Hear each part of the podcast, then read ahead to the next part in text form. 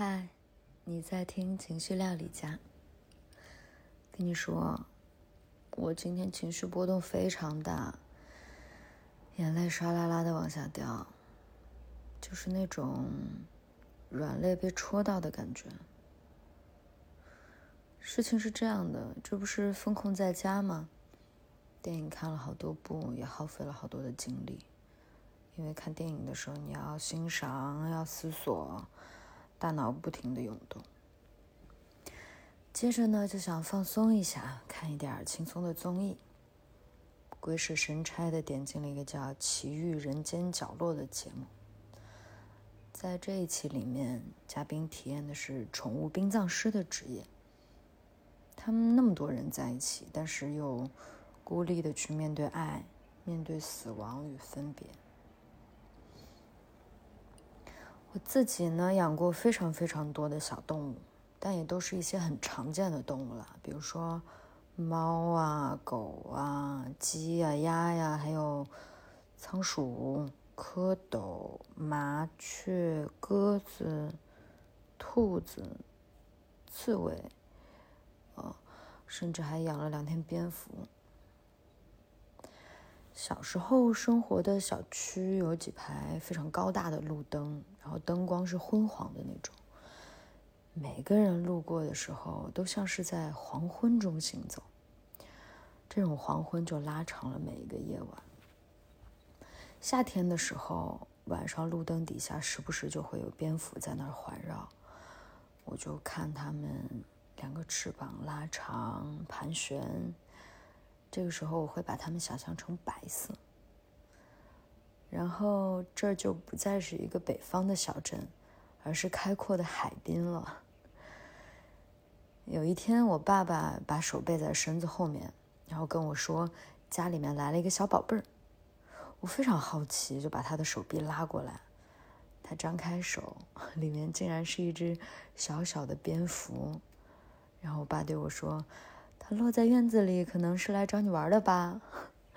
我觉得他说的很有道理，然后就小心翼翼的接过这只小蝙蝠。它太可爱了，安静的躺在我的手心里面，完全没有挣扎着要逃走的意思。我想，那它应该就是来找我的了。然后我马上就去找了一个竹编的筐子，当做它的小窝。它就在那个小窝里面裹着翅膀休息，我觉得它应该是喜欢这里的。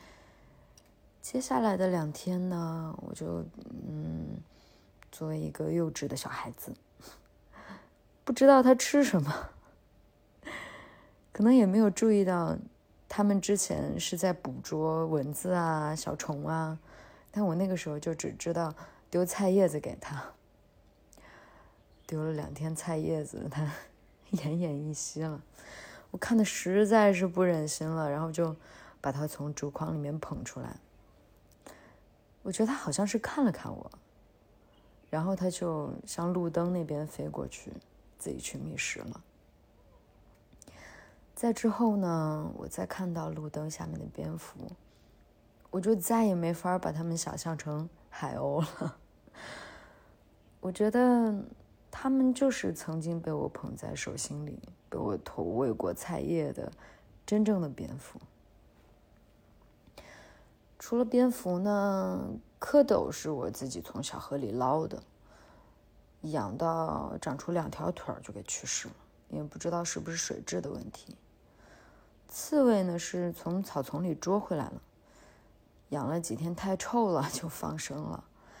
麻雀是从树上掉下来的那种小雏鸟，毛都没长齐了。我和妈妈就一起给它喂水呀，喂小米呀。嗯，还好养大了，然后就把它放飞了。到这个时候呢，我都没有感受到分离的痛苦，就只觉得是小朋友的玩乐。直到我养了第一只狗，这条狗呢，它是黄色的，毛茸茸的那种小土狗。腿非常长，我觉得它是可以长成很巨大的那种那种狗。那段时间我刚好看了迪士尼的电影《飞狗巴迪》，然后就给这个可爱的小伙子起了男主同款的名字巴迪。巴蒂每天就屁颠屁颠的跟在我屁股后面，然后我也为了他战胜了我的睡神，每天早起，在上学之前要带他去遛弯儿。那段日子真的非常的快乐。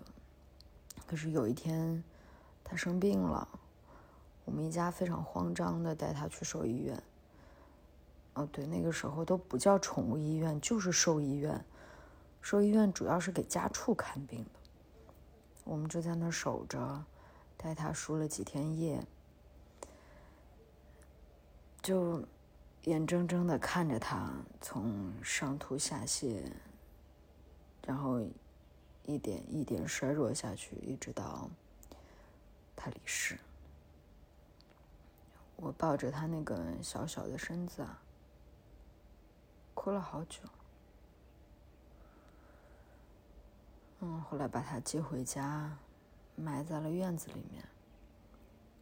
从旁边移了几株小花。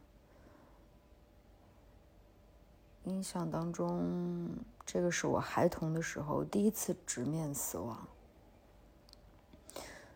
那个时候我不知道什么是葬礼，但是现在想一想，可能那几株小花就是我为他办的。简陋的葬礼了吧？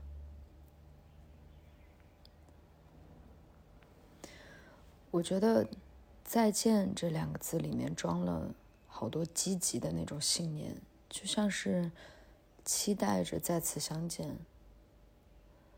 但是告别是一件很严肃的事情。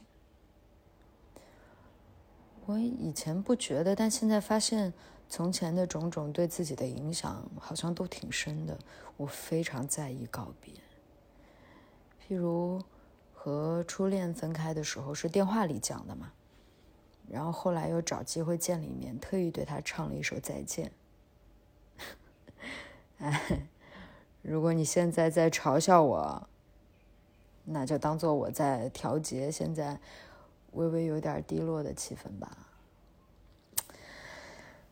总之呢，好好告别，无论什么时候，无论对面是谁。好啦，那就这样，改天见了。